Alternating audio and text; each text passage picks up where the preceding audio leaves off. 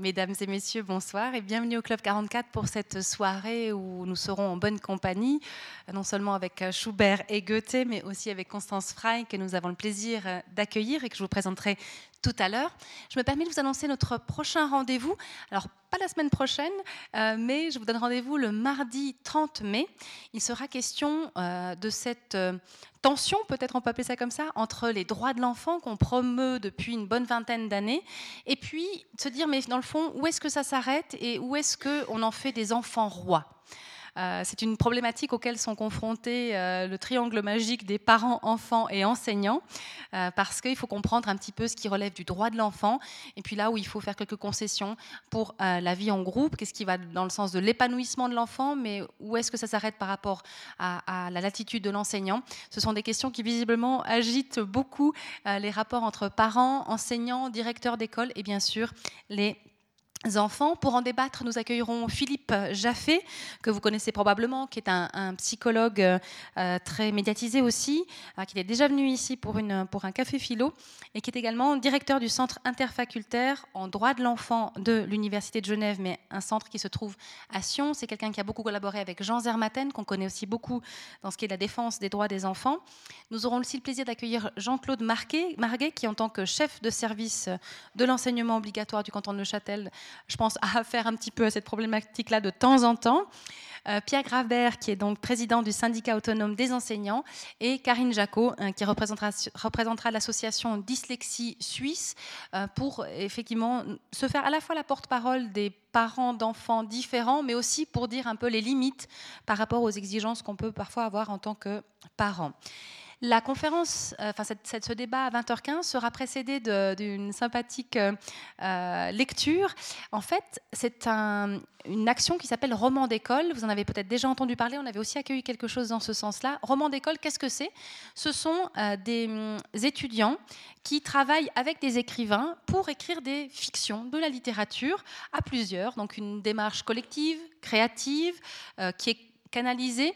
Et les étudiants viendront lire le résultat de leur production. Parfois, ça, surprend un peu ce qui vous livrent à l'arrivée. Et ce sera donc à 18h15.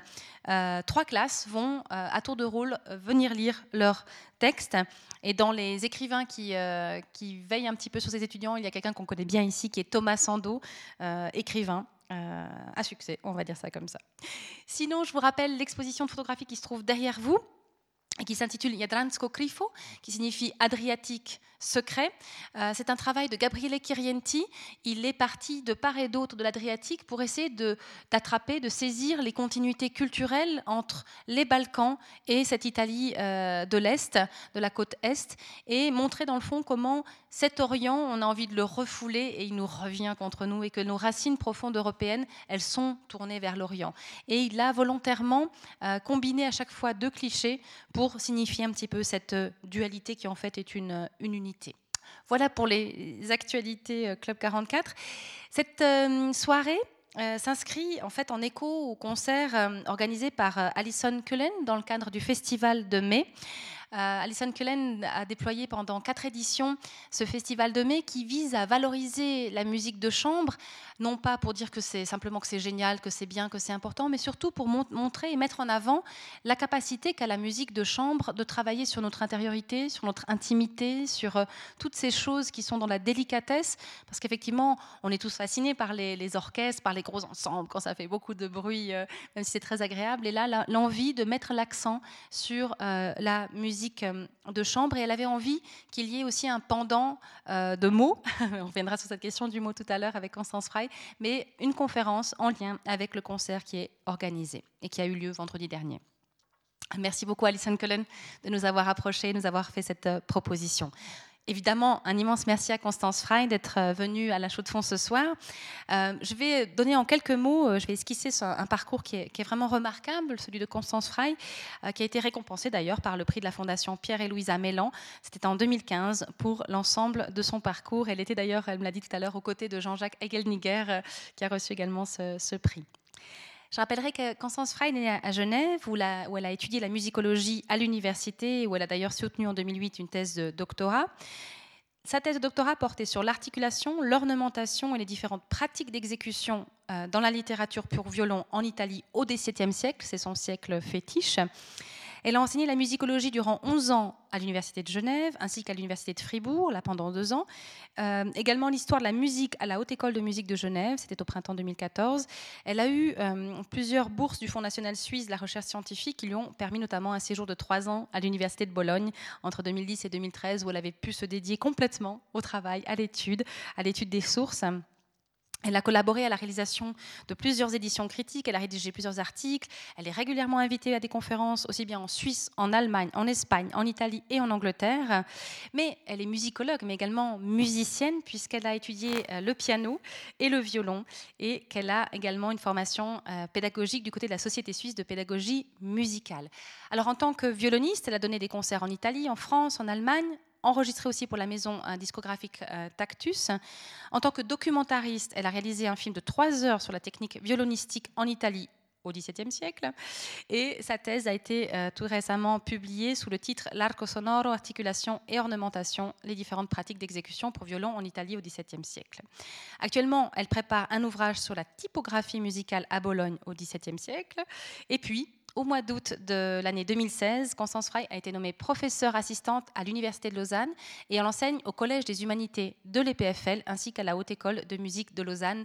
Elle nous racontait tout à l'heure comme il est passionnant d'enseigner à des scientifiques la musique, de l'aborder complètement différemment. C'est quelqu'un qui n'a pas peur des défis et qui surtout est une, vraie amoureuse de la musique et, euh, vraiment elle, on, m'a dit d'elle, Jean-François Berger, qui était là la semaine dernière, qu'elle est absolument extraordinaire et je suis sûre qu'elle va nous faire passer une très très belle soirée. Alors ce soir, elle va nous entretenir de Erlkönig, un poème écrit par Goethe et qui a inspiré Schubert, qui en a d'abord fait un lead, puis le matériau pour euh, son, 14e quatuor à cordes, La jeune fille et la mort. Et pour moi, c'était le grand intérêt de pouvoir travailler sur ce sujet-là avec elle, de l'entendre, c'était vraiment de se pencher sur un processus créatif d'un artiste à l'autre, comment j'aurais envie de dire, pour reprendre un mot qui est souvent courant, utilisé dans la littérature médiévale, une sorte de translation comme ça, de transposition, et de voir comment une émotion générée par un poème s'invite en musique, toujours avec des mots, et puis ensuite je laisse la parole à Constance Frey et je vous souhaite à tous une excellente soirée. Merci Constance Frey.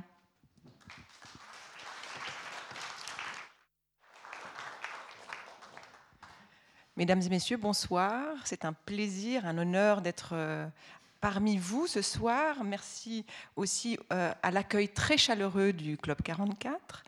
Et je me réjouis beaucoup de partager ce merveilleux sujet qui passe de la plume de l'écrivain à la plume du compositeur pour essayer de voir comment euh, ce laboratoire se met en place et quel est le résultat. Donc nous allons euh, nous plonger dans une Vienne du 19e siècle. Et oui, de temps en temps, je m'écarte de mon 17e siècle, ça arrive. Euh, donc j'ai choisi de parler du rapport entre texte et musique, excusez-moi. Voilà donc dans une Vienne qui, il euh, ne faut pas l'oublier, hum, accueille évidemment Schubert qui est né à Vienne, mais qui euh, est aussi la patrie, la cité euh, où opère Beethoven. C'est pas rien d'être en contrepoint avec Beethoven. Donc c'est une, une situation assez assez euh, euphorique, on va dire, pour nous, historiens, de se plonger dans ce début euh, du 19e siècle. Et euh, il faut aussi se transposer dans un univers de l'intimité, comme on l'a souligné tout à l'heure. Et c'est cette invitation que j'aimerais vous faire, c'est vraiment rentrer dans le salon du XIXe euh, siècle. Voici euh, une scène typique euh, de, de, ces Schubertiades auxquelles on pouvait assister, avec Schubert au piano. Alors on le, retrouve évidemment ici, donc dans sa fonction de compositeur et d'interprète. Et ses amis autour, sa famille, ses amis, ses, amis musiciens, ses amis non musiciens, poètes, écrivains. Et donc c'est une sorte d'académie, comme on pourrait dire, hein, si on veut euh, placer un synonyme entre le salon, l'académie, enfin ces cercles privés où on débat, euh, où on soumet, on, discute ensemble du sujet musical. Donc voilà exactement ce genre de euh, scénario euh, début 19e. Une autre représentation, toujours avec les personnes. Vous voyez cette proximité qu'il y a entre l'artiste et le public. Il n'y a pas de frontières. On cherche vraiment à être dans la matière et, plus et, surtout pas à créer une distance entre le musicien, l'interprète, le compositeur et le public. Euh, donc, ce que j'aimerais faire avec vous tout de suite d'emblée, c'est comme on va parler, euh, on a cette chance de pouvoir passer une heure sur une pièce de, Schubert. Euh, comme vous l'avez compris, donc le texte est de Goethe et la mise en musique est de Schubert. Avant de rentrer vraiment dans la musique, je pense qu'il est très important de faire d'abord l'expérience sonore. Donc vous allez, on va ensemble écouter, en s'imaginant un salon de ce type-là, euh, écouter le lead en question, donc le Erlkönig, et ensuite on va petit à petit essayer de pénétrer le mot, la note, l'ensemble, la, mélodie, les phrases et voir comment est-ce que euh, ces deux acteurs ont procédé.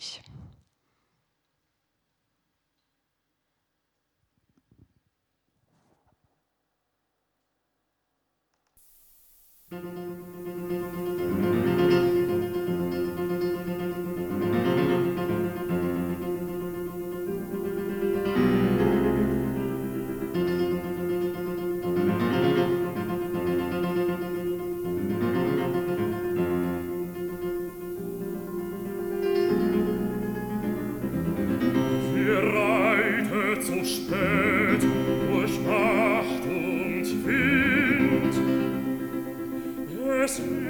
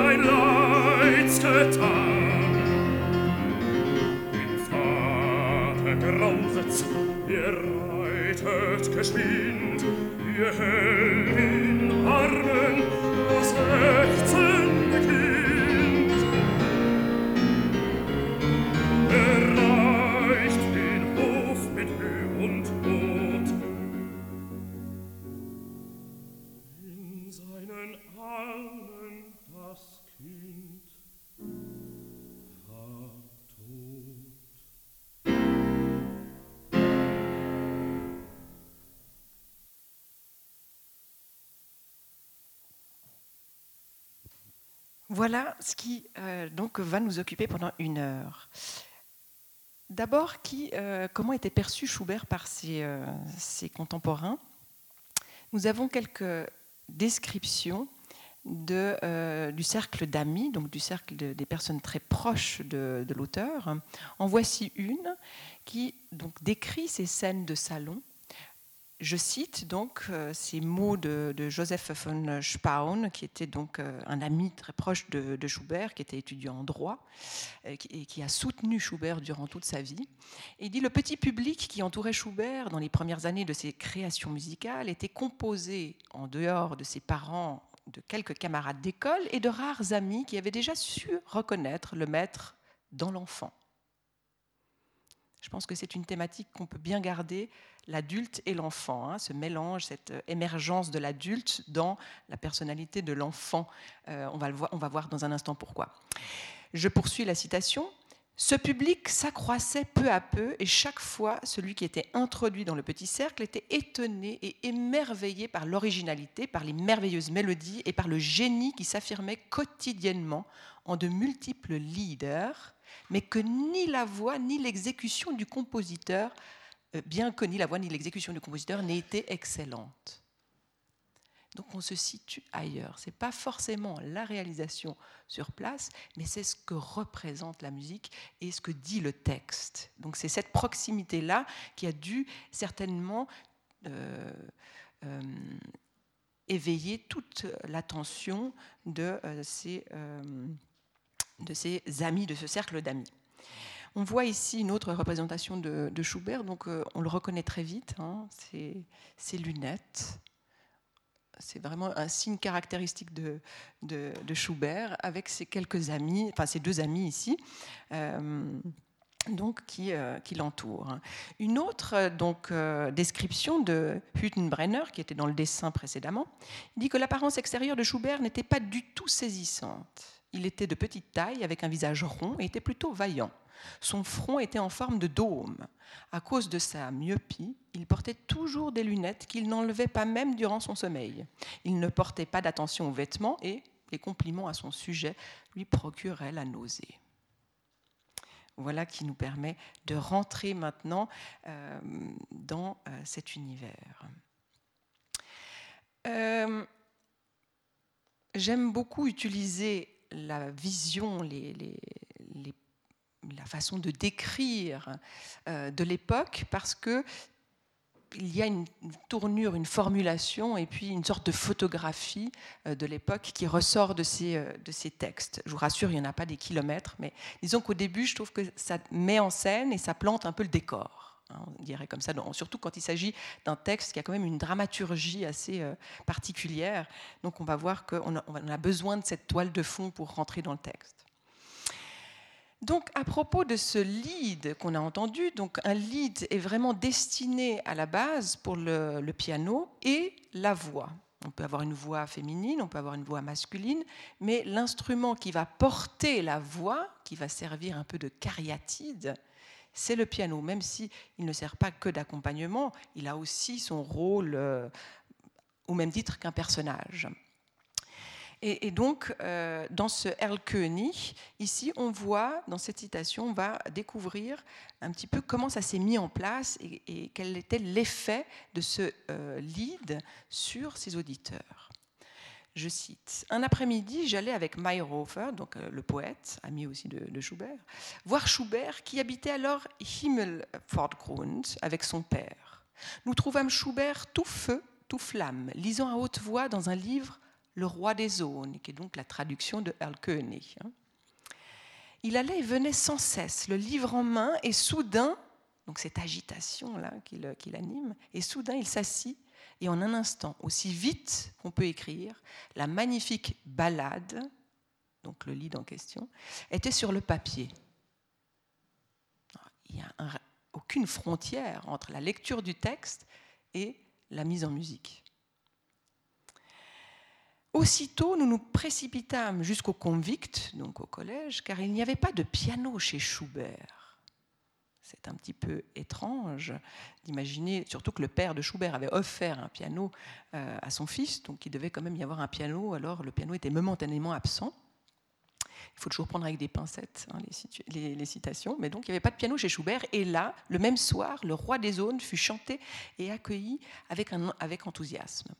Le vieil organiste, Rutsika, s'assit alors et lui rejoua tout le morceau sans la partie chantée on gomme le verbe. Attentif à tous les passages, il était tout ému par la composition. Comme certains d'entre nous auraient voulu supprimer une dissonance qui revient à plusieurs reprises, on le verra nous plus tard, Rutsika leur fit remarquer, en la faisant sonner au piano, comme elle répondait particulièrement bien au texte, comme elle en était d'autant plus belle et comme elle se résolvait heureusement.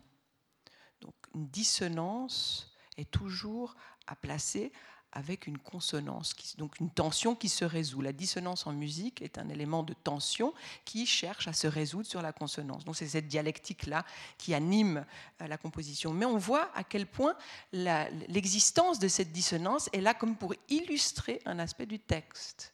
Donc encore une fois, on souligne cette étroite relation avec euh, le texte. Euh, j'ai aussi euh, relevé, toujours de Joseph von Spaun, un témoignage de cette rapidité, de, cette vitesse de composition, cet effet instantané qu'a pu avoir le texte sur le compositeur. Il dit la vitesse de composition chez Schubert était prodigieuse et la preuve en est donnée par ce fait que la lecture et la composition de Heller, König de Goethe, fut l'œuvre d'un unique après-midi. Il ne passait pas un jour sans la création de nouveaux et splendides leaders. Et cette époque était tellement riche en merveilleuses productions qu'elle en restera inoubliable pour ses amis. C'est vrai, aussitôt lu, aussitôt transposé en musique, mais il faut quand même dire que chez Schubert, il y a eu un travail sur le texte par la suite qui a permis euh, de sauver, au fond, différents regards, différentes poses sur le texte, puisqu'il existe quatre versions de euh. La première, euh, qui date à peu près d'octobre, donc de l'automne 1815, qui est ensuite accompagnée de trois autres versions, toujours de la même année. La dernière étant celle euh, qui a été publiée, c'est donc celle que nous jouons aujourd'hui. Après avoir fait des comparaisons entre toutes ces éditions, enfin toutes ces versions plutôt, puisqu'il n'y a qu'une édition, mais il y a quatre versions, eh bien on se rend compte qu'il euh, y a eu quelques petits changements significatifs. Donc de nouveau, ça nous replace dans ce rapport texte-musique. Il y a tellement de façons d'illustrer un mot ou une phrase ou une idée ou une émotion, un sentiment, que même Schubert lui-même va des fois revenir sur son idée principale pour modifier un, certain aspect, et donc euh, ce qui lui permet de, euh, de, retravailler sa pièce. Donc la photographie, ce n'est pas uniquement un instantané, on voit qu'il a besoin de revenir. Donc c'est ce que j'appelle vraiment le laboratoire. On a la chance d'avoir euh, pu conserver ces quatre versions. Très souvent, on garde que la, enfin, on connaît que la version imprimée, la dernière version, la version définitive, le reste étant passé sous silence. Il est très intéressant de voir que euh, en 1817, donc deux ans après la composition, le, la grande maison d'édition euh, de Leipzig, euh, Breitkopf und Hertel, refuse la publication de Erlkönig. Donc euh, Schubert n'a pas de succès auprès de, certains éditeurs. Il faut quand même dire Breitkopf und Hertel, ils ont à ce moment-là déjà une, une, très longue activité hein, d'édition. C'est l'éditeur de Beethoven pendant 16 ans. Beethoven va s'entretenir avec Breitkopf pendant 16 ans, mais eh bien, Schubert n'arrive pas à euh, pénétrer l'univers de Breitkopf und Hertel. Donc la première exécution en dehors des salons, intime, eh bien, elle se euh, révèle en 1820 avec un concert privé chez Zonleitners, dans la maison de, de. Et puis, euh, la première exécution, pardon, exécution publique date donc de 1821, année donc de la publication, qui est venue à Vienne, donc euh, chez Capi et Diabelli. Donc très intéressant de voir cet univers de la rapidité, mais en même temps de ce besoin de revenir sur une première idée musicale.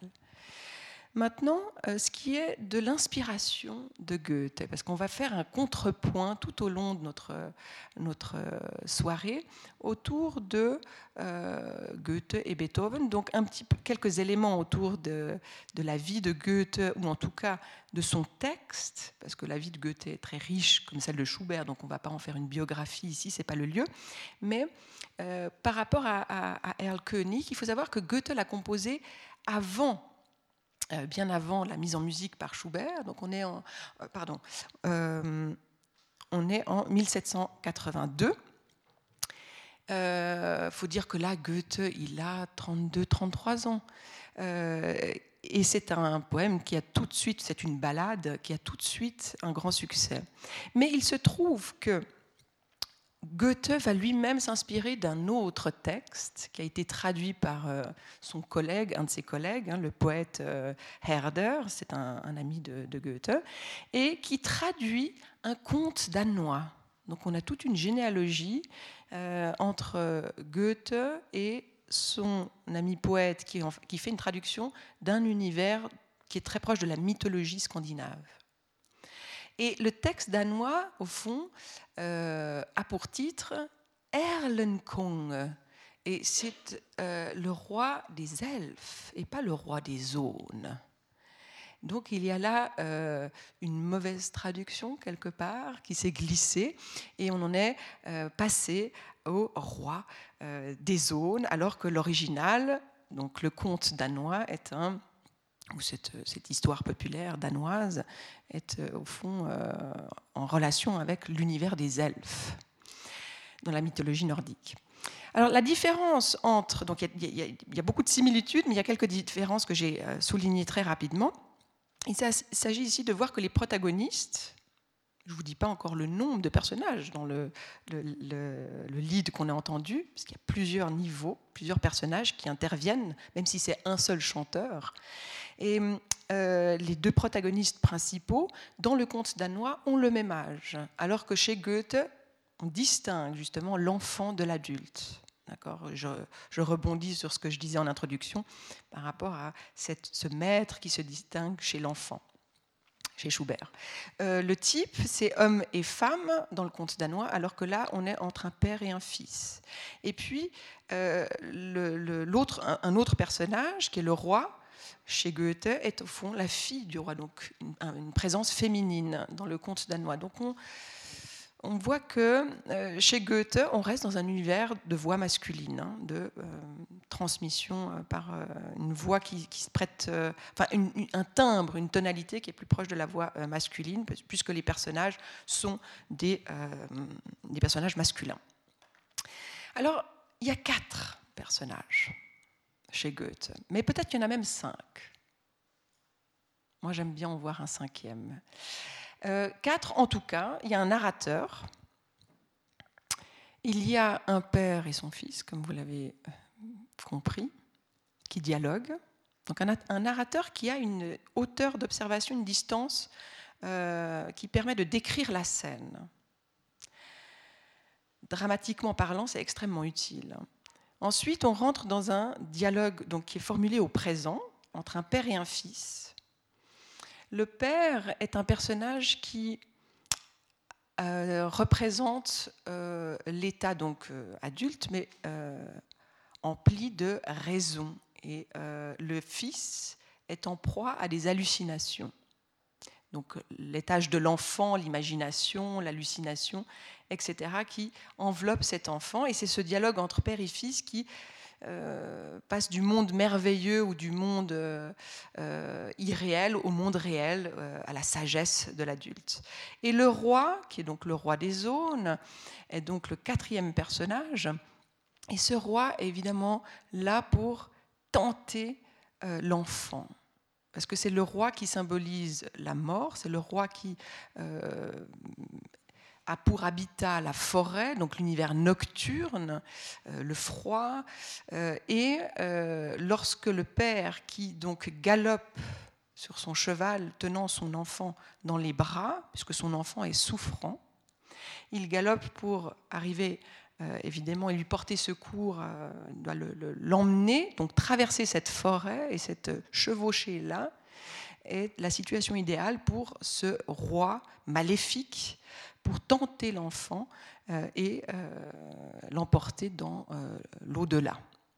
Et évidemment, la chute de l'histoire, comme on a pu aussi le sentir peut-être en écoutant la musique, c'est pour ça que je pense que l'expérience musicale est très importante, même avant de connaître l'histoire c'est la chute, l'enfant donc euh, meurt, le père arrive trop tard et c'est le roi qui a donc réussi son opération séduction et qui a donc emporté l'enfant dans son univers. Un univers très prometteur. Donc voici le texte euh, en français. Euh, donc il y a huit quatrains. Huit qui, qui ont vraiment une régularité euh, une symétrie, hein, c'est une balade très symétrique, il n'y a pas de refrain dans cette balade. Et euh, pour euh, faciliter les choses, j'ai aussi donc proposé une traduction en français. et donc la voici. Ici, donc c'est le narrateur qui parle, qui dit Quel est ce cavalier qui file si tard dans la nuit et le vent? C'est le père avec son enfant. Il serre le jeune garçon dans son bras. Il le serre bien. Il lui tient chaud. Vous avez entendu un petit peu l'introduction au piano qui est très agitée. On peut imaginer cette scène euh, prodigieuse du cheval qui euh, galope dans la nuit et cette urgence du père. Maintenant, on rentre dans les dialogues. Donc le père qui dit Mon fils, pourquoi caches-tu avec tant d'effroi ton visage? L'enfant Père, ne vois-tu pas le roi des zones Le roi des zones avec sa traîne et sa couronne? Le père Mon fils, c'est un banc de brouillard. Donc le côté rationnel qui rassure l'enfant inquiet. Cher enfant, viens, euh, donc avec moi, dit le, donc le roi. Tout ce troisième quatrain est, donc euh, confié au roi. Je jouerai à des très beaux jeux avec toi. Il y a de nombreuses fleurs de toutes les couleurs sur le rivage, et ma mère possède de nombreux habits d'or. Et l'enfant répond mon père, mon père, et n'entends-tu pas ce que le roi des zones me promet à voix basse? Et le père, sois calme, reste calme, mon enfant. C'est le vent qui murmure dans les feuilles mortes. Retour du roi. Veux-tu, gentil garçon, venir avec moi? Mes filles s'occuperont bien de toi. Mes filles mèneront la ronde toute la nuit. Elles te berceront de leurs chants et de leurs danses. Mon père, mon père, ne vois-tu pas là-bas les filles du roi des zones dans ce lieu sombre? Mon fils, mon fils, je vois bien. Ce sont les vieux saules qui paraissent si gris. Retour du roi, dernière réplique du roi. Je t'aime, ton joli, visage me charme, et si tu ne veux pas, j'utiliserai la force. Mon père, mon père, maintenant, il m'empoigne, le roi des zones m'a fait mal. Dernier quatrain, le narrateur pose une distance par rapport à nos protagonistes. Le père frissonne d'horreur, il galope à vive allure, il tient dans ses bras l'enfant gémissant, il arrive à grand-peine à son port, dans ses bras, l'enfant était mort. Évidemment qu'on peut y percevoir aussi dans le texte simplement l'enfant qui devient adulte, qui perd son étage d'enfant, sa vision d'enfant, hein, qui, qui entre dans le monde d'adulte. Donc l'enchaînement des personnages, il est intéressant aussi sur la question de, la, mise en musique, c'est-à-dire qu'il y a vraiment le narrateur qui ouvre et qui ferme la balade, donc premier quatrain et dernier quatrain, et puis vous avez le père qui propose une première sentence, et ensuite il y a un enchaînement très précis entre euh, l'enfant, le père, le roi, l'enfant, le père, le roi, l'enfant, le père, le roi, et on termine avec l'enfant. On a démarré avec le père et on termine avec l'enfant, euh, au-delà de, des indications du narrateur. Donc il y a vraiment cette régularité, cette périodicité qui euh, donc est importante dans euh, la mise en musique. On sent que Schubert y a beaucoup travaillé sur cette forme. Le rythme du texte, donc en allemand, évidemment que Schubert a essayer de conserver. C'est un, une mise en musique très syllabique, parce que le texte est très important. Si vous faites euh, une mise en musique non syllabique, on pourrait dire mélismatique, ça veut dire pour une syllabe, beaucoup de notes, on perd le fil du texte. Ça arrive beaucoup dans l'opéra, par exemple. D'accord? On ne connaît plus le début, la première syllabe, on, arrive à la deuxième, à la troisième, on a perdu le sens du mot. Donc l'accent n'est pas placé sur le texte. Ici, c'est vraiment le texte qui est au centre des préoccupations. Donc on met pour chaque syllabe une note. Et le rythme est respecté. Wer reitet so spät durch Nacht und Wind. Et donc, Schubert va travailler, je ne vais pas vous faire tout le, le, texte ainsi, mais il respecte donc vraiment les syllabes et construit sa mélodie et ses répliques par rapport au rythme du texte. Euh, J'avais une, euh, une très jolie, euh, pardonnez-moi, une très très jolie citation. Voilà, une lettre de Goethe qui date de 1818, donc un petit peu après le, le Erlkönig. Ah, pour la petite histoire, il faut quand même savoir que Schubert a tenté d'approcher Goethe avec son, son œuvre Erlkönig, sa mise en musique, mais Goethe n'a jamais répondu. Il faut savoir aussi que Erlkönig n'est pas la première mise en musique de Schubert sur les textes de Goethe. Schubert avait déjà mis en musique des textes de Goethe et le fera par la suite. Donc ce n'est pas une situation singulière dans le parcours de Schubert. Mais Schubert a tenté d'approcher Goethe sans succès. Alors, il est intéressant, donc on n'a pas de correspondance, donc je ne peux pas vous, vous, plonger dans cet univers-là. Par contre, j'ai trouvé une lettre de Goethe euh, qu'il écrit à, à Schöpke et qui parle justement de cette question de la musique qui l'intéresse par ailleurs énormément. Je cite En réponse à votre question quant à ce qu'un musicien peut peindre, c'est joli peindre, peindre euh, un texte hein, en musique. J'oserais répondre avec un paradoxe rien et tout. Rien s'il commence seulement à imiter le sens externe, mais tout s'il s'autorise à montrer ce qu'il ressent à travers le travail de ses sens externes. Par exemple, imiter le son du tonnerre en musique n'est pas de l'art, mais le musicien qui peut réveiller en moi le sentiment que j'éprouve quand j'entends le tonnerre doit être valorisé. Je pense que c'est un excellent exemple. Avec ça, on a très bien compris. Donc, nous avons pour la pour la paix, pour le silence, même pour la négation, différentes expressions en musique dont j'ai des exemples parfaits à portée de main. Je répète, pour exprimer le sens intérieur sans besoin des significations externes, c'est l'avantage le plus grand et le plus noble de la musique. C'est une, euh, une, déclaration qui euh, donne euh, exactement l'univers recherché, c'est-à-dire c'est pas une peinture du mot, mais c'est une peinture aussi des sentiments et de l'univers intérieur. Donc, ce qu'on a entendu comme introduction, qui va d'ailleurs se calquer sur tout le lead. C'est un lead, ce qu'on appelle durchkomponiert, donc qui n'a pas de structure à refrain ou d'éléments récurrents. On est chaque fois porté dans un nouveau matériau musical, bien qu'il y a quelques petites répétitions, mais ce qui porte à l'unité, c'est vraiment l'accompagnement qui est fait d'un bout à l'autre sur la même euh, idée musicale.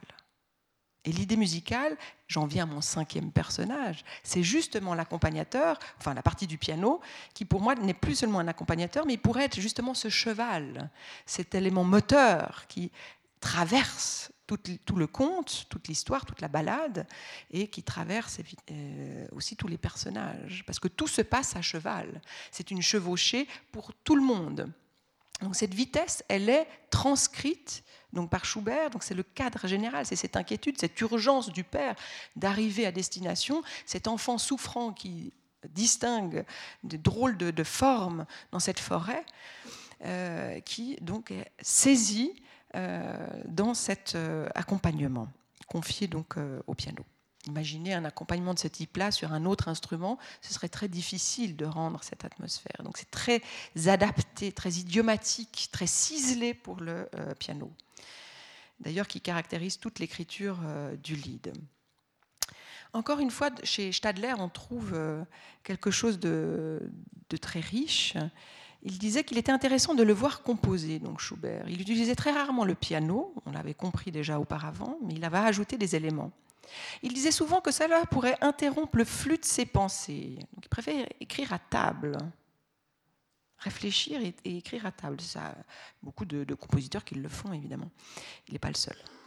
Tranquillement et un peu dérangé par le bavardage, et, pardon, et peu dérangé par le bavardage et le bruit de ses camarades d'études, inévitable au convict, il s'asseyait à sa petite table, une feuille de papier devant lui, et penché sur celle-ci et sur le texte, il était très mieux, mâchant le crayon, jouant parfois comme s'il essayait un passage avec ses doigts sur la table, il écrivait avec facilité sans beaucoup de correction, comme si cela devait être juste ainsi et non autrement.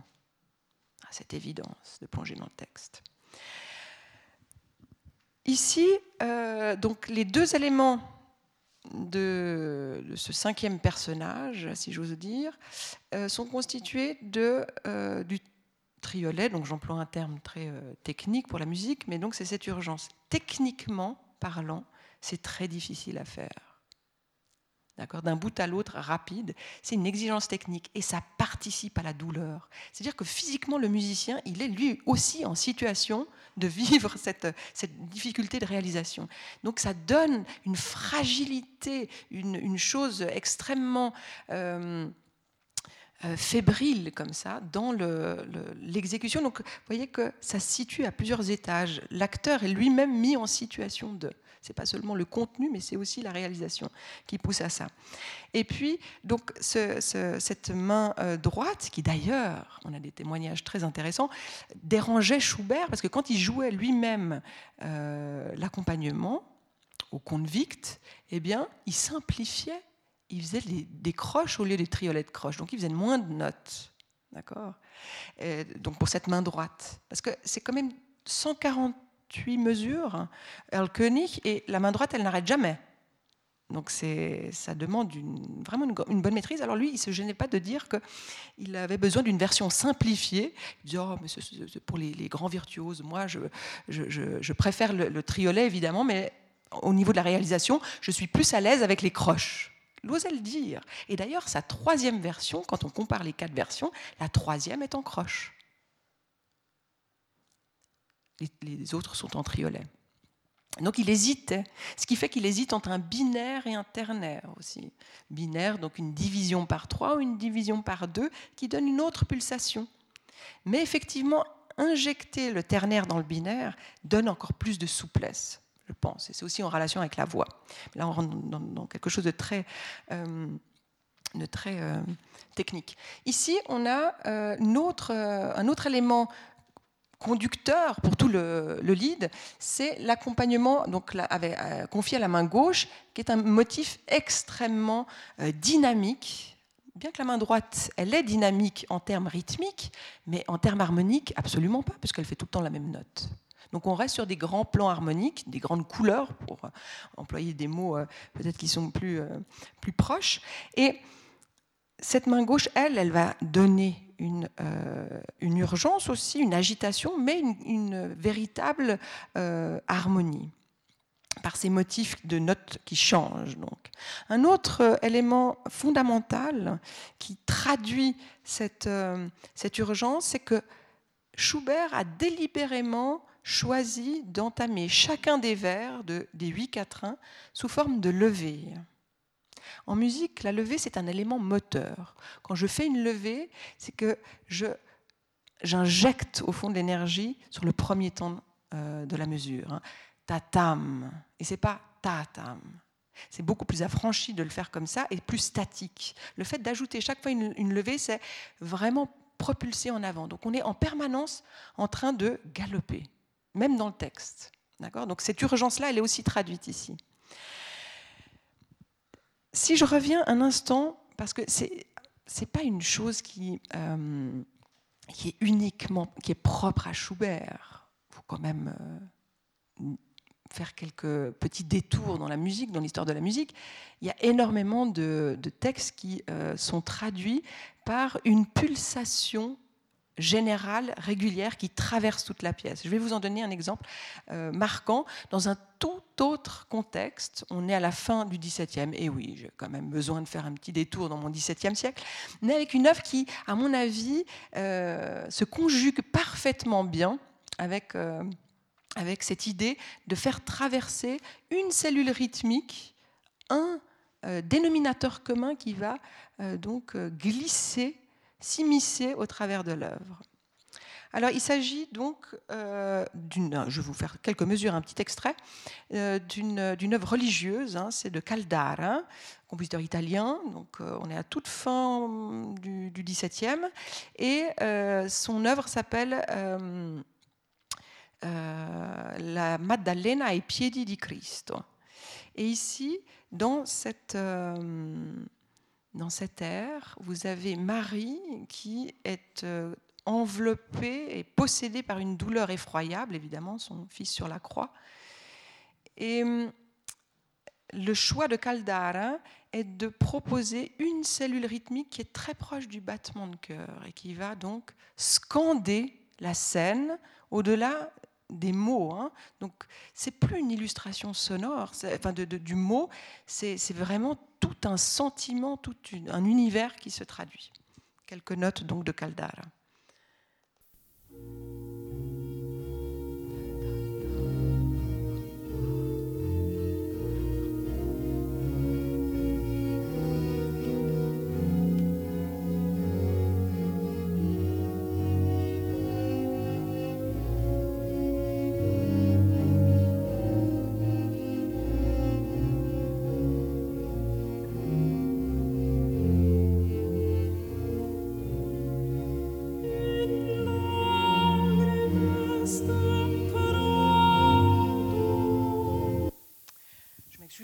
C'est un sacrilège, mais c'était un exemple.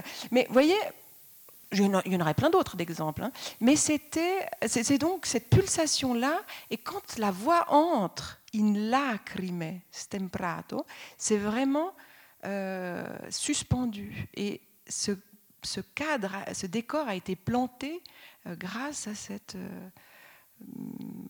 réitération, c'est presque une transe, hein, on rentre presque dans une transe. Alors chez Schubert, on n'est pas si loin de cette idée, dans le sens qu'on a une introduction de 15 mesures de cette, chevauchée et euh, cette urgence, et on, est bien installé au moment où les personnages entrent, où le narrateur commence à, à, décrire la scène et où les... Euh, les euh, protagonistes, les trois protagonistes, euh, récitent, donc, enfin, donnent leur réplique.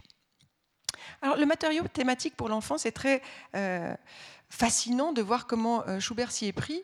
Déjà, on a, c'est le seul personnage qui a un même motif répété. Donc, chaque fois qu'il prend la parole, enfin, à part la première fois, les trois euh, fois successives, euh, Schubert a, choisi pour cet enfant la même phrase musicale, donc la même ligne musicale.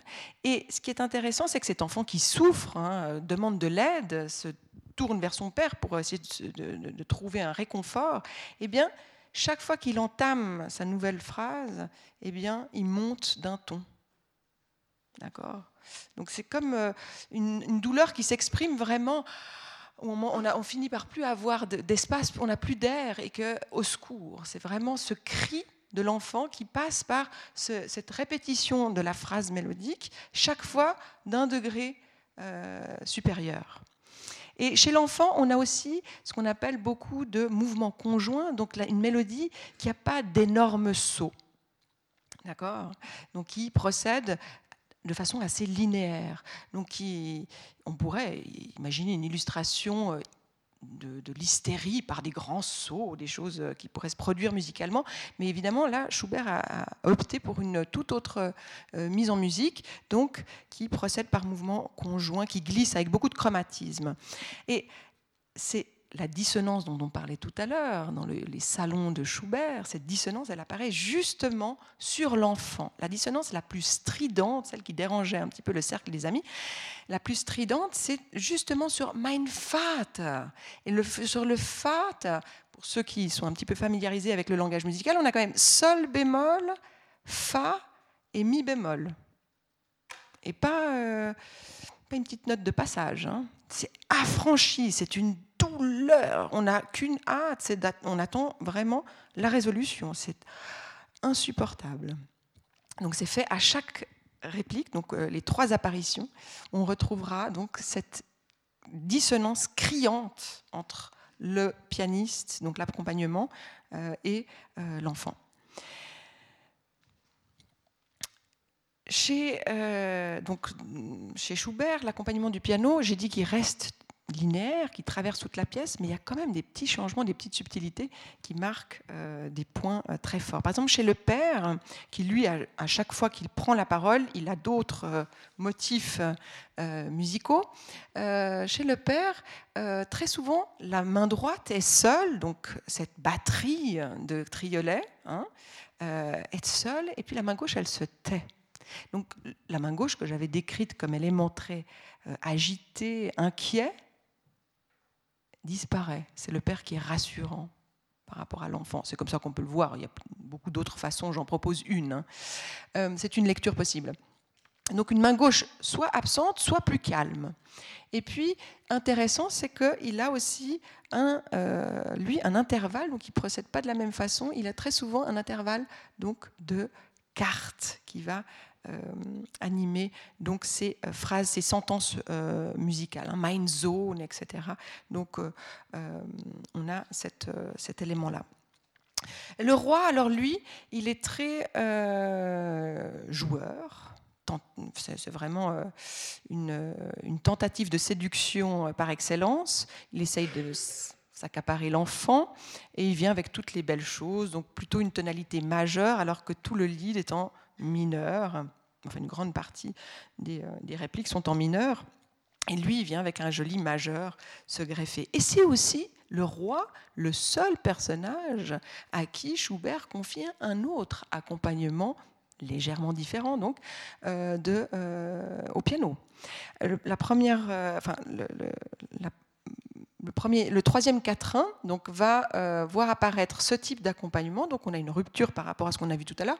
Et puis ici, on va carrément rentrer dans quasiment une danse. D'ailleurs, dans le texte, on dit il y a le mot danse, chanter et danser. Et là, l'accompagnement commence à esquisser un mouvement un peu dansant, euh, joyeux, qui est totalement en contraste avec euh, le reste du caractère de l'œuvre. Le narrateur, lui, euh, se euh, distingue avec euh, une linéarité, on va dire, donc l'entrée et la clôture hein, de la balade, avec une, prise de parole qui subit des variations. En l'occurrence, l'accompagnement reste immuable, donc identique à l'introduction. Donc voilà un petit peu comment est-ce qu'on peut euh, jouer sur euh, ces différents plans et ces euh, différentes mises en musique. on peut aussi constater sur l'ensemble de l'œuvre une agitation, si on voudrait parler de caractère, on a entendu une agitation au départ, avec déjà une affirmation en termes de, de dynamique, c'était très fort. Et puis, à la fin du lead, il y a un récitatif, juste quelques mots, euh, pour annoncer la mort de l'enfant. On interrompt le flux, l'accompagnement s'arrête, le narrateur clôt le, drame, et puis encore deux accords du, du piano. Donc là aussi, il y a, une, intention de construction, d'architecture de la pièce qui est totalement en relation étroite avec le contenu du texte, avec l'histoire elle-même. Et J'aime aussi beaucoup, beaucoup ce dialogue euh, très fin qu'on peut trouver entre euh, le père et l'enfant. Quand le père a son intervalle, son saut hein, vocal de carte, eh bien l'enfant, euh, quand il dit mind zone, il a ce saut de carte, et l'enfant quand il dit fat, il a le miroir, il a la quinte qui descend, d'accord, le ré sol, et c'est la complémentarité, c'est une symbiose. Quand on rentre vraiment dans cette, ce travail d'orfèvre, on va à plusieurs étages, à plusieurs niveaux d'observation, trouver un équilibre très très très subtil. Alors, j'aurais bien envie de, poursuivre l'analyse, mais je pense qu'on peut maintenant imaginer de mettre un instant de côté le mot, le verbe, le texte, toutes mes excuses à Goethe, mais est-ce que la musique pure, la musique absolue, la musique donc instrumentale, euh, privée de la voix, dégagée du verbe, a elle-même le pouvoir d'évoquer la même chose? Maintenant que vous avez le scénario en tête, est-ce qu'on pourrait imaginer euh, une musique privée de texte?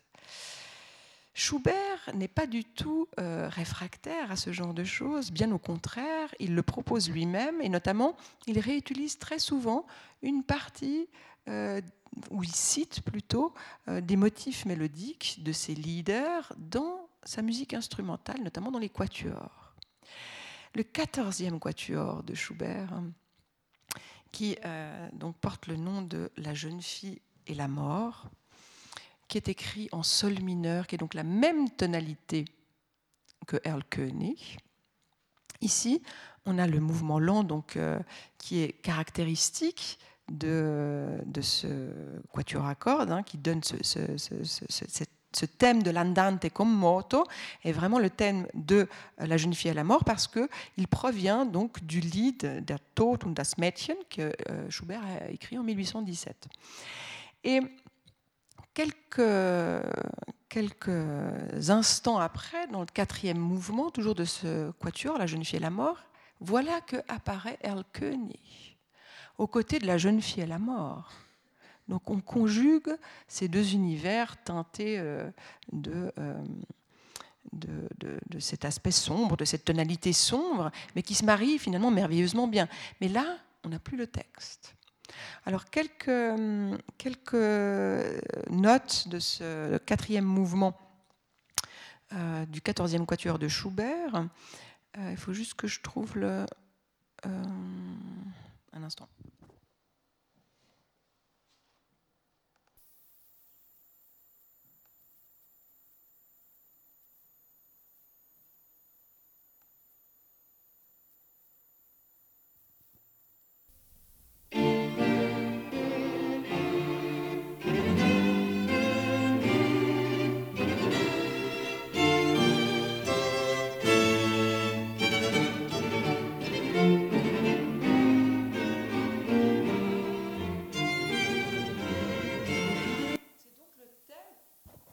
C'est donc le thème de Erlkönig que vous entendez dans un autre caractère très affirmé, qui apparaît d'abord dans un fortissimo qu'on avait au début de Erlkönig, et puis qui petit à petit va apparaître dans des teintes plus, plus délicates, donc dans une nuance plus douce.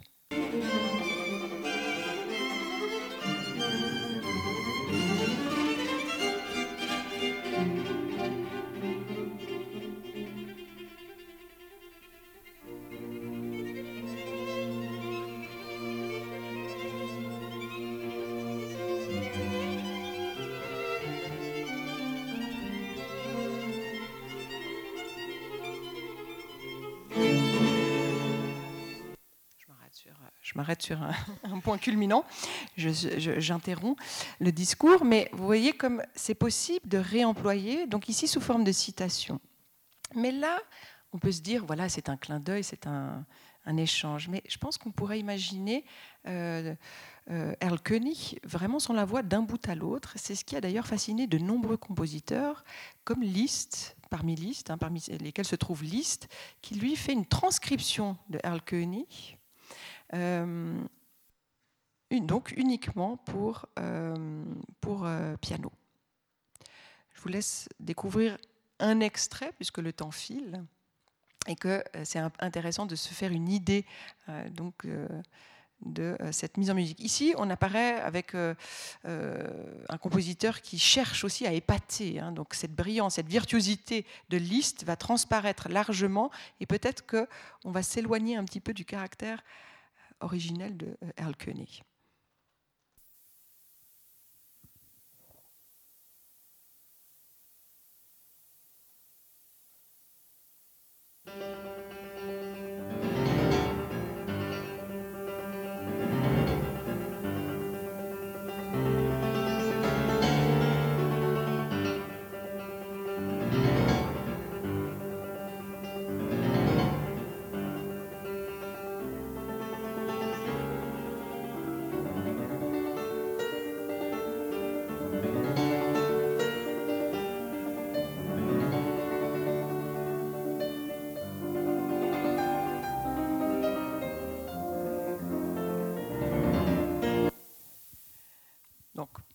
Une expérience donc, où on entend la voix sans l'entendre, puisqu'elle est effectivement confiée à la main droite du, pianiste.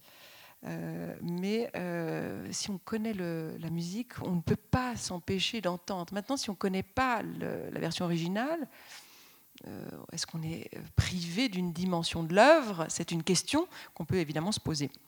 Il y a encore un autre élément que je n'ai pas souligné tout à l'heure et qui me paraît très important, c'est que le choix de Schubert par rapport à sa mise en musique est aussi un choix de registre, c'est-à-dire que l'enfant reste dans une tessiture assez aiguë et le père engage, entonne plutôt, euh, occupe plutôt un registre grave. Donc, ce qui distingue bien les personnages. Donc, c'était un seul chanteur qui prenait, euh, qui se mettait dans la peau de quatre personnages différents. Il arrivait aussi parfois que euh, Schubert demandait à ses euh, camarades, ses, amis, de chacun jouer un personnage. Et donc le lead pouvait se, chanter avec quatre chanteurs, hein, chacun occupant donc un espace. Donc ici, c'était donc dans une réalisation avec piano. On est très proche puisqu'on a l'habitude d'entendre le piano dans le lead. Mais maintenant, cette œuvre, elle a fait beaucoup de, descendants, de petits, euh, au fil de ce 19e siècle. Et il y a une autre proposition très très belle à mon sens, et c'est avec euh, celle-ci que, j'aimerais euh, conclure, ou en tout cas peut-être plus ouvrir le débat. c'est une version pour violon seul. Alors là, je pense que la dimension technique est aussi diabolique que la dimension technique demandée aux pianistes et ses triolets. C'est extrêmement difficile de euh, proposer euh, avec les quatre personnages, avec toute la densité, l'épaisseur de l'accompagnement sur un seul violon avec quatre cordes et puis quatre doigts.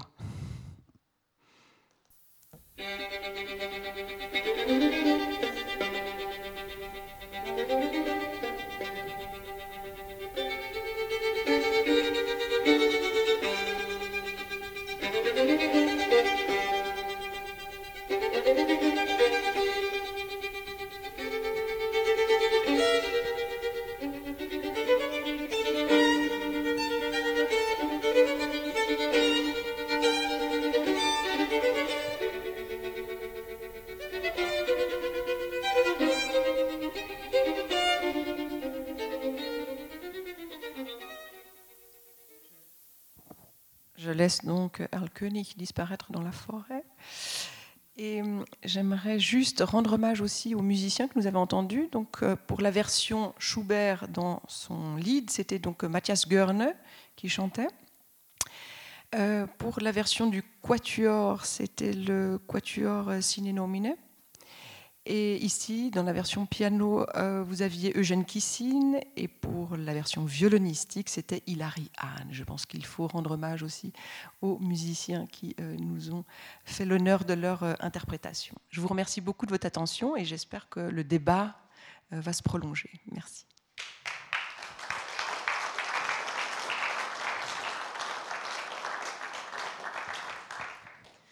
On est encore euh, dans l'envoûtement de la voix de Constance Frey, nous parler de, Schubert Goethe. Alors voilà, la parole est à vous, le micro est à vous. Si vous avez des questions, vous voyez que euh, vous pouvez euh, aborder le thème par toutes sortes d'entrées. Constance Frey saura vous répondre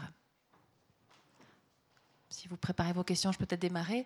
Euh, vous l'avez dit, Constance Frey, il y a un autre texte que Schubert a, repris de Goethe pour le, transposer en musique. Est-ce que c'était une habitude chez lui que de passer, de, de se nourrir de littérature pour ses compositions? Oui, c'est quand même l'auteur de plus de 600 leaders.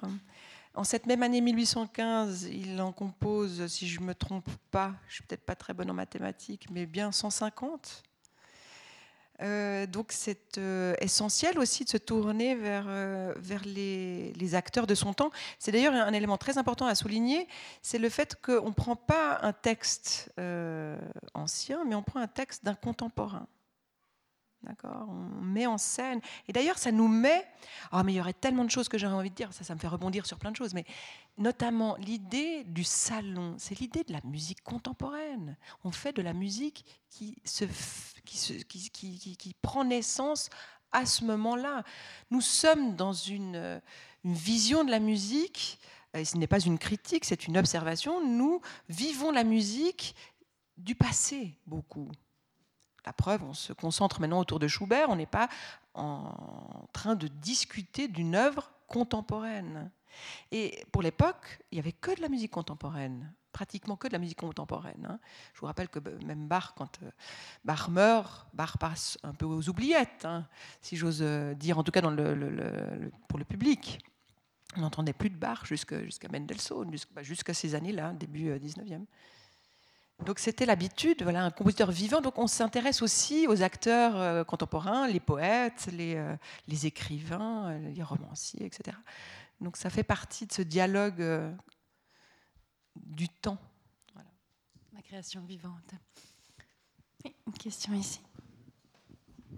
Est-ce qu'à votre avis, pour finir, Schubert il respecte ce qu'il disait ou ce qu'il imaginait Goethe hum, d'une musique évocatrice plutôt qu'une musique descriptive dans ce leader Je vais euh, formuler une réponse. J'ai besoin de bouger un peu. Je me lève maintenant qu'il n'y a plus de choses à lire. Euh, je vais formuler une réponse euh, un peu surprenante peut-être, mais j'espère que chacun puisse trouver dans son propre intérieur, dans sa caisse de, résonance personnelle, la réponse. J'aime pas euh, beaucoup euh, dicter une écoute. J'aime donner des outils pour écouter, mais après, c'est une question très personnelle. Alors, si, je réponds personnellement, je dirais que oui. Je pense que Schubert a merveilleusement bien capté euh, l'univers intérieur du récit, qu'il l'a restitué dans cette mise en musique. Euh, maintenant, ça pourrait euh, être très différent pour quelqu'un d'autre. Et c'est toute la richesse, au fond, de la musique, c'est qu'elle va toucher chez chacun de nous des cordes différentes. D'où les multiples interprétations. Pourquoi est-ce qu'on s'évertue à enregistrer les leaders de Schubert qui ont déjà été enregistrés à maintes reprises? C'est justement parce qu'on a quelque chose de supplémentaire à ajouter dans sa lecture. Alors bon, ça c'est vrai qu'on aimerait bien pouvoir avoir des réponses euh, par rapport à ça. Maintenant, euh, quant à Goethe, on pourrait se dire, mais pourquoi est-ce qu'il n'a pas répondu à, Schubert? Alors il y a plusieurs... Euh, Goethe avait quand même l'habitude de répondre à ses courriers, mais il disait lui-même qu'il avait, il était inondé, bombardé de, de courriers, qu'il n'arrivait pas du tout en une seule vie à répondre à toutes ces lettres. Et euh, je rebondis là-dessus. Pourquoi? Parce que il se pourrait, puisque Erlkönig avait déjà été mis en musique avant Schubert. C'est pas le premier à utiliser euh, Erlkönig pour euh, le domaine musical. Et peut-être qu'il était plus emprunt et appartenait à une esthétique un peu différente. Ils ne sont pas dans la même ville. Peut-être que les usages, les pratiques euh, sont légèrement différentes. Qu'il il était peut-être plus proche d'une autre esthétique musicale que, celle de Schubert. Donc. c'est peut-être ce qui a fait que Goethe n'a pas répondu à Schubert. Point d'interrogation. Question par là.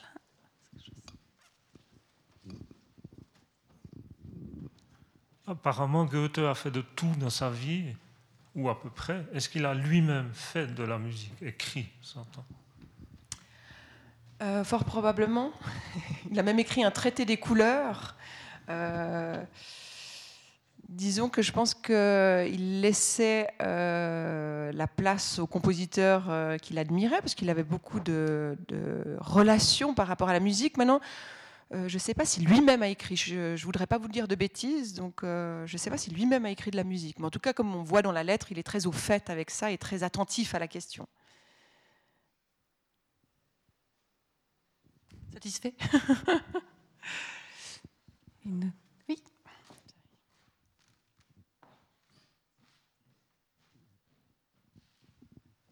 Vous nous avez bien amené dans une balade qui va du texte et qui finit par la musique sans texte. Donc on, voit toute cette transition.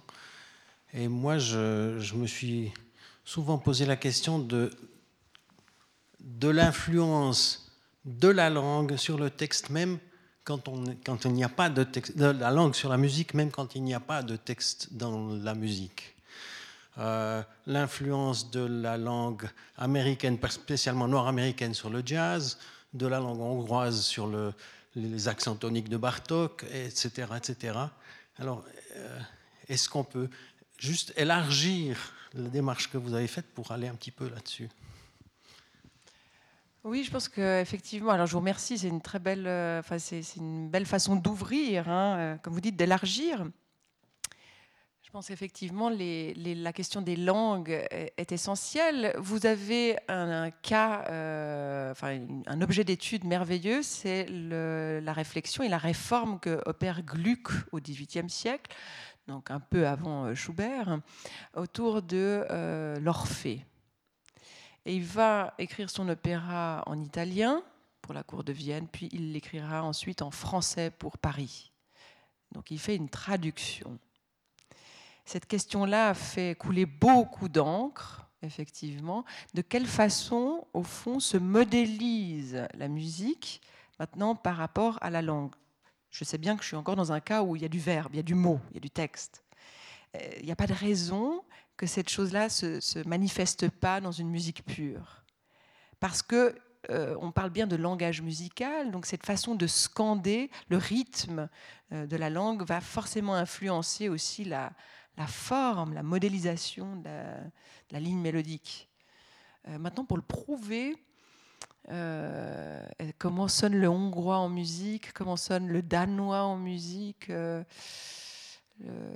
c'est voilà, ça c'est une question qui, mériterait d'avoir quelques supports, enfin quelques exemples auditifs très marqués. Mais en même temps, il y a tout un débat là autour sur l'idée aussi que justement la musique est une sorte de langage universel. D'ailleurs, très marquant euh, à l'orchestre, quand vous, faites partie d'un orchestre, ce qui est extraordinaire, c'est que vous pouvez appartenir à toutes les nations possibles du monde entier. Au moment où on joue, on partage quelque chose d'extrêmement fort ensemble, et pourtant, peut-être qu'on parle absolument pas la même langue, et c'est pas là le propos. Pourtant, on arrive tous à rentrer dans la pièce. Donc, c'est vrai que cette question-là, euh, elle est très riche. Il y a pour éclairer ce genre de réflexion, on pourrait aller puiser un peu chez Rousseau, hein, sur l'essai sur l'origine des langues, etc., qui parle beaucoup de cette relation justement entre sonorité, musicalité et formation des langues. Euh, dans un registre, euh, je rebondis puisque vous avez parlé d'ouverture et d'élargissement. Euh, par exemple, vous prenez la, sequenza numéro 3 de Berio, de Luciano Berio, euh, donc il a écrit pour sa femme, euh, Cathy Berberian. Vous avez un espèce d'étage zéro du langage qu'il euh, propose. Alors c'est entre une mise en scène et puis des étages très différents des émotions que doit vivre l'interprète. C'est donc une pièce pour voix seule. Il n'y a pas d'accompagnement, mais la langue ici est totalement déconstruite par moments. On passe du cri euh, avec tous les registres possibles, avec tous les états au fond de la vie quotidienne euh, euh, qui, nous concernent tous. Et hum, peut-être à cet étage-là, on sent une patte commune qui pourrait tous nous réunir en tant qu'être humain et plus en tant que euh, éléments appartenant à une nation, une, une langue particulière. Barthes a aussi, euh, Roland Barthes s'est aussi plusieurs fois exprimé sur cette. Euh, il a, il a, constaté cette nécessité de, revenir à un état zéro du langage. Peut-être pas dans des, des, des, termes très positifs de sa part, parce qu'il y a une déconstruction très forte, mais voilà, c'est des, des ouvertures possibles, des pistes de réflexion. Merci. Une autre question? Vous avez parlé de euh, euh, ce niveau zéro de, euh, du langage, d'une certaine façon. Tout à l'heure, quand on était au repas, vous disiez à quel point, dans l'histoire de la musique, le XVIIe siècle, avec la valorisation des instruments, a été un scandale, parce qu'on ne pouvait concevoir la musique qu'avec les mots. Et, et, vous, en tant que spécialiste du XVIIe siècle, vous, vous aimez l'instrument autosuffisant, j'ai envie de dire, et non plus comme simplement accompagnement de, la voix. Est-ce que vous pouvez nous en dire un petit mot? Avec grand plaisir, ça me permettra de mettre un petit pied dans le, dans le 17e. Non, je fais des petits clins d'œil. Mais euh, effectivement, la situation qui se produit à la fin de la Renaissance, donc on va dire la deuxième moitié du XVIe siècle, euh, je parle bien des découpages euh, en musique, parce qu'en architecture, c'est un peu différent, etc. Euh, mais disons qu'en musique, cette deuxième moitié du XVIe siècle, cette fin de Renaissance, est accompagnée d'une naissance, de l'émergence, en fait, d'une musique instrumentale. On voit l'apparition des premiers ouvrages, des premiers traités qui apprennent et qui renseignent sur la pratique des instruments. Comment est-ce qu'on fait un tri? Comment est-ce qu'on on diminue? Donc on improvise on a ces premiers euh, ouvrages, ces premières méthodes d'improvisation euh, qui apparaissent. Mais la grande question, c'est que comme domine cette musique vocale, euh, comment faire avec un instrument comme ça, ça paraît totalement absurde pour la majeure partie des, des personnes d'imaginer une musique privée de texte. Et donc le devoir premier l'objectif, la préoccupation première des musiciens, c'est d'imiter la voix. Donc comme il y a des figures de rhétorique euh, qui se mettent en place hein, pour euh, imiter. Ben, Goethe, dans sa lettre, dit voilà, on a des formules pour, euh, pour imiter tel aspect, ou pour simuler d'autres, ou pour évoquer tel et tel élément. Eh bien, ces figures-là sont reprises à l'instrument.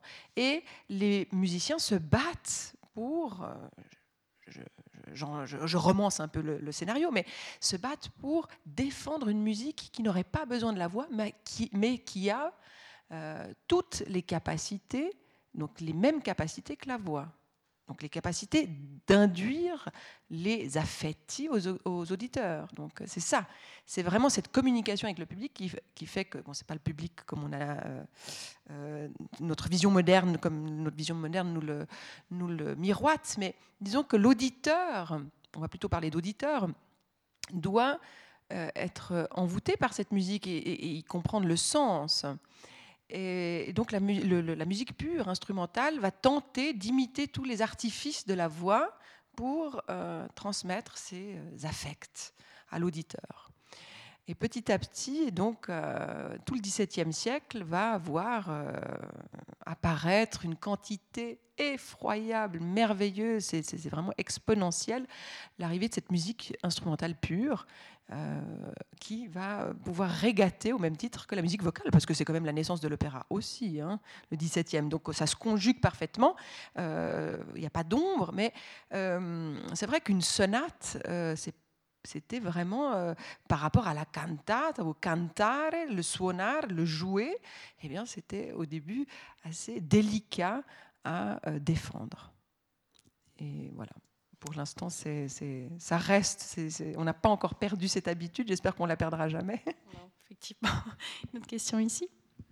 Tout d'abord, merci pour cette magnifique analyse du roi des zones en écoutant cette pièce, je, et puis en revenant un petit peu en arrière concernant la notion de musique descriptive, personnellement, je parlerai plus facilement de musique impressionniste, parce que si on écoute euh, l'accompagnement, euh, on n'est pas du tout dans le galop du cheval, mais par contre, on est dans une certaine fébrilité, rapidité, euh, une volonté de d'aller vite, d'aller loin. Et quand on entend aussi euh, dans le chant, personnellement, moi je vois un enfant qui a des, qui a des visions euh, provoquées peut-être par la fièvre. Et ce qui est intéressant, c'est que ce n'est pas des cauchemars, c'est des visions extrêmement apaisantes et, joyeuses. Et euh, je fais un parallèle. On est très loin, par exemple, de, des quatre saisons de Vivaldi, ou même des, oiseaux de Beethoven dans la pastorale. On est dans quelque chose de très différent. Absolument. Je vous remercie beaucoup parce que là, effectivement, on touche un, un autre euh, sujet, c'est la musique euh, donc à programme, musique programmatique qui euh, prend en fait, par exemple, la nature comme source d'inspiration pour le pour Vivaldi, pour les quatre saisons. le 19e est aussi très touché par cet aspect-là de musique programmatique. Donc on peut avoir un texte qui euh, mais c'est le contenu du texte, c'est pas la façon de scander le texte ou la langue. C'est plus le, ce que représente le texte qui va être mis en musique, enfin qui va en tout cas être traduit d'une façon ou d'une autre. Maintenant, euh, pour revenir à l'enfant, euh, c'est vrai que le roi vient avec des arguments très positifs, s'adresser à l'enfant mais l'enfant est très inquiet. Alors, c'est pas seulement la fièvre, à mon sens, mais encore une fois, j'aime bien parce que c'est une question de point de vue. Hein. Il n'y a pas de, juste ou de faux, mais à mon sens, cette inquiétude, en tout cas, Schubert, il me paraît euh, avoir eu cette lecture-là, parce que ce, haussement de ton, hein, quand on gravit comme ça les échelons, donne euh, vraiment une euh, une impression d'être à la lisière, à la frontière euh, du cauchemar, de l'hallucination. Enfin, c'est pas toujours très agréable. Hein. Enfin, ça n'a pas l'air d'être agréable pour l'enfant. Il a plutôt peur. Et il parle de douleur. Il dit que le, que le, m'a fait mal à la fin. Et c'est intéressant parce qu'il parle des trois sens. Il dit entendre, voir. Il dit écouter, voir et le toucher à la fin. Il parle de toucher. Il m'a touché, il m'a fait mal. Donc il y a quand même quelque chose de très, ah, très maléfique dans ces personnages du roi. Il y a ce mélange qu'on peut retrouver, pardon pour le parallèle, mais dans les ouvrages de Stephen King, qui a très bien su traiter l'angoisse et la peur chez l'enfant, euh, où on a ce mélange, c'est le clown, hein, c'est un personnage à la fois qui peut évoquer le monde de l'enfance, le, rire, l'humour, mais les clowns chez Stephen King sont extrêmement inquiétants. Donc c'est ce mélange de belles choses, de promesses, un peu de, de belles filles, puis en même temps quelque chose d'inquiétant, un clown qui fait mal, j'ai envie de dire. C'est l'appât par quelque chose de, de brillant, d'attrayant, et puis c'est la douleur, c'est quelque chose qui frappe, c'est presque la traîtrise de, la chose annoncée d'une certaine façon. J'ai l'impression qu'on a ce mélange effectivement euh, qui fait penser un peu à certains. Mais disons que c'est, à mon avis, aussi très nécessaire pour la dramaturgie. Déjà, c'est un outil, hein, si je peux m'exprimer ainsi, comme un outil. Et puis, euh, dramatiquement parlant, euh, sur le plan musical, c'est aussi intéressant d'avoir des éléments en contraste, des oppositions, parce qu'il n'y a pas, sinon il n'y a pas de tension, enfin il n'y a pas de de déroulement. D'accord? Donc c'est, on pourrait éventuellement jouer sur, euh, sur, euh, sur un autre plan, mais disons que c'est pas tellement l'époque. Voilà.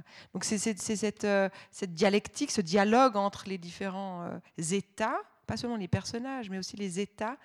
donc clown triste, mélancolique, qui fait quand même rire. Alors c'est pas l'objet directement ici, mais on peut le décliner on peut le décliner parce que finalement, euh, ce, roi qui, esquisse un, air de, enfin, oui, presque une danse, euh, et qui miroite un monde merveilleux à cet enfant qui est au bord, euh, sur le seuil de, entre la vie et la mort, et un père qui essaye d'être tranquille. Il y a quand même aussi vraiment des états très variés, très multiples, mais qui sont utiles à la musique. Euh, c'est pas pour rien que je pense euh, Schubert ait choisi euh, ce, poème-là, cette ballade. Il y a un mot que j'ai peut-être pas entendu ou pas, j'ai pas été attentive, c'est le mot de romantisme.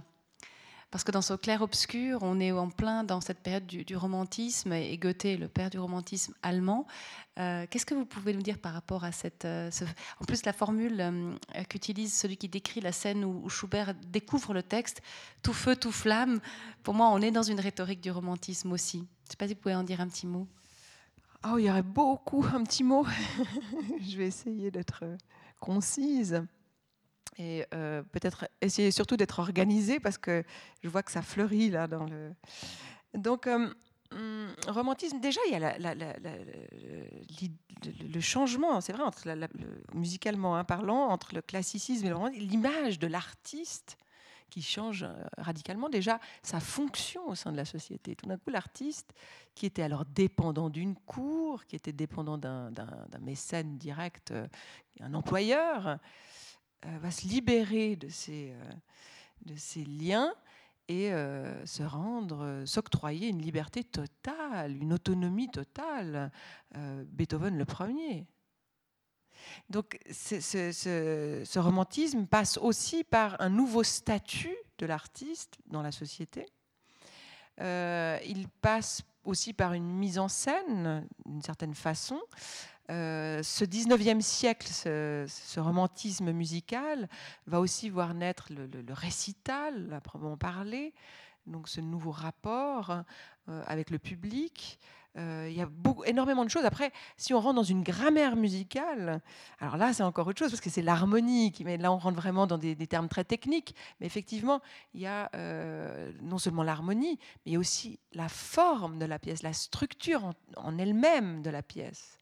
Euh, de l'esthétique de la, de la petite, du petit bijou euh, qui, euh, au XVIIIe siècle, n'appartient pas à cet univers musical. Donc il y aurait vraiment beaucoup de choses à dire là-dessus. C'est vrai que j'ai pas, j'ai un peu volontairement évité le terme romantisme parce que ces découpages-là, vous savez que Beethoven, par exemple, est considéré comme un, emblème du classicisme, enfin de la période classique musicale, et en même temps euh, fait la transition avec le romantisme. Il y a des éléments très romantiques chez euh, Beethoven, il y a des éléments très classiques chez Beethoven en, tout temps. Euh, donc c'est voilà, c'est des périodes un peu tournantes, charnières, et ces catalogages-là me, me donnent toujours un petit peu de, de fil à retordre. Comme ça, c'est dit. Est-ce que c'est pas juste euh, plutôt entre le cercle des Lumières et le Sturm und Drang que là il y a Absolument. entre le père et le fils, c'est ça qui se joue en fait. Absolument.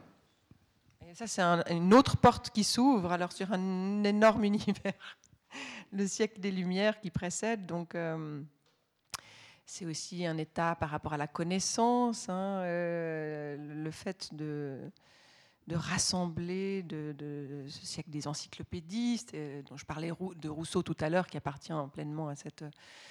Et donc c'est sur le sillage de, ces personnages-là qu'on est en train de naviguer, nous, avec Schubert. Alors si on veut, voilà, si on voulait parler de ça, alors on n'aurait pas pu rentrer dans l'univers vraiment euh, grammatical. J'adore parce que effectivement c'est l'occasion de rebondir maintenant là-dessus. Effectivement, euh, c'est des choses. L'analyse que vous nous avez livrée, on ne la trouve pas forcément. Euh, voilà, c'était précieux d'avoir cette analyse très pointue. Mais après, du coup, on a envie de, raccrocher ça au contexte ambiant. Il y a une autre question ici? On peut, on peut passer du macro au micro et du micro au macro. Vous nous avez fait commencer la soirée par euh, l'écoute de l'œuvre. Alors, je ne sais pas si je suis le seul, mais moi, j'aurais beaucoup de plaisir à la réécouter maintenant à la lumière de votre analyse. Ah, je vous remercie beaucoup parce que c'était mon intention, mais j'ai un, j'ai un métronome en face de moi et j'essayais de tenir le, le métronome. Mais volontiers, alors euh, avec grand plaisir.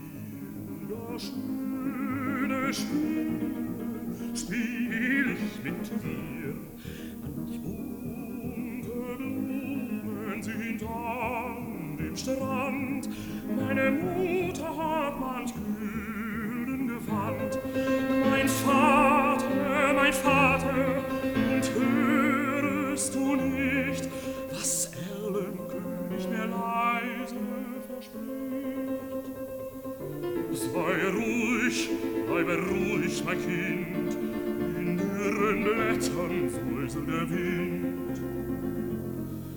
Willst, feiner Knabe, du mit mir gehen, meine Töchter sollen dich warten. Meine Töchter führen die nächtlichen Reihen und wiegen und tanzen und singen dich ein. Sie wiegen und tanzen und singen dich ein. Mein Vater, mein Vater, und siehst du nicht dort, am düstern Ort? Mein Sohn, mein Sohn, ich sehe es genau, es scheinen die alten Weiden so blau.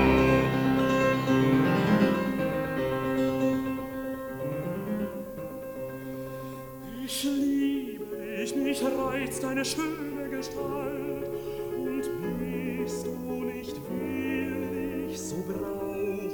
Gewalt.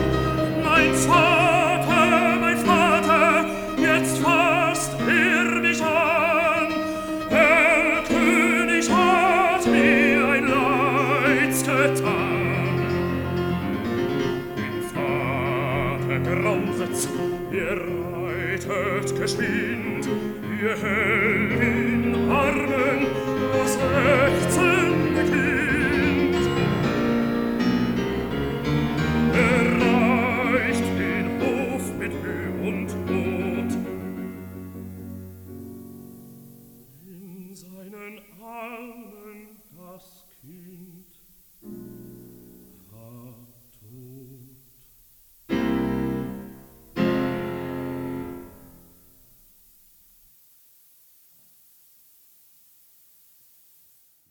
Merci de l'avoir fait réécouter.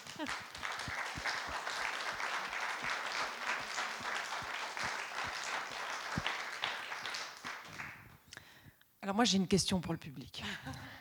Ose, oserais-je? Euh, Est-ce que euh, l'expérience qu'on a fait donc au début, d'écouter peut-être pour certains d'entre vous sans savoir de quoi exactement il en retournait, et l'éclairage que j'espère avoir pu apporter avec euh, ces quelques explications, ont changé, la- ou ont apporté, ou perturbé, ou dérangé, ou augmenté, peu importe, cette deuxième écoute Est-elle très différente? Je ne sais pas si quelqu'un souhaite euh, donner une réponse euh, précise ou c'est les hochements de tête qui, qui suffisent, peut-être? Quelqu'un se dévoue. J'écoute peu ce genre de musique, mais celle-ci, il m'était arrivé de l'entendre, mais au fond, l'écoute plus la conférence, c'est ce que disait Goethe sur la manière d'évoquer quoi que ce soit en musique d'une façon euh, plus subtile que... Je ne sais plus quels sont ces termes dans le texte que vous mentionniez au début, mais c'est ça qui se passe, c'est à ça que ça sert. Et ça fonctionne. je crois. Donc ça veut dire que euh, sans explication, il y a une dimension qui, qui, qui nous échappe Mais c'est forcé. C'est inévitable. Mais ça ne veut pas dire qu'après les explications, toutes les dimensions me sont perceptibles. Ça non plus. Mais c'est un début. Si on l'écoute 500 fois dans sa vie, ça changera tout le temps. C'est la même chose si vous allez revoir un tableau à la fin. Mais si quelque chose vous est dit de cette pièce et de comment vous la voyez, vous la reverrez et autrement, et vous l'entendrez et autrement. C'est clair qu'on peut aussi euh, faire cette réflexion sur les différentes étapes que nous traversons en tant qu'individus et que entendre une pièce à l'âge de 15 ans, la même pièce à l'âge de 20 ans, etc., euh, c'est notre euh, être qui change et notre perception de la pièce change, même si euh, les, ex- les explications sont absentes. Voilà. Ça Donc c'est voilà, c'est pour dire que l'explication, euh, elle est bien sûr très utile pour bien des aspects, mais je pense qu'il y a aussi euh, une, une- une attention qui doit être portée sur son propre euh, ressenti, sur- son propre vécu par rapport à l'œuvre. L'explication, euh, elle, a- elle explique sans expliquer. Elle ne vous dit, je- elle ne vous dit pas comment vous écoutez, comment vous percevez. Elle- mais ce qu'elle dit, c'est quels sont les moyens de celui qui a inventé cette pièce pour faire en sorte qu'au total, vous, vous perceviez. Absolument. C'est quelque chose comme ça. Alors si, si c'est l'exercice que nous avons vécu ce soir, j'en suis absolument ravie. C'est nous qui sommes ravis, Constance Frey, et merci vraiment infiniment. Euh, je pense qu'on on va s'arrêter là, mais le bar est ouvert, donc si on souhaite prolonger la discussion, c'est possible, à moins que vous vouliez rajouter quelque chose. Moi, je voulais remercier, vous remercier, remercier le public, que c'est un vrai plaisir et un privilège vraiment de pouvoir encore vivre ces moments de salon. Ça, c'est vraiment sublime. Voilà, grâce à vous, on a pu vivre ce moment de salon. Merci beaucoup. Merci beaucoup. Bonne fin de soirée à tous.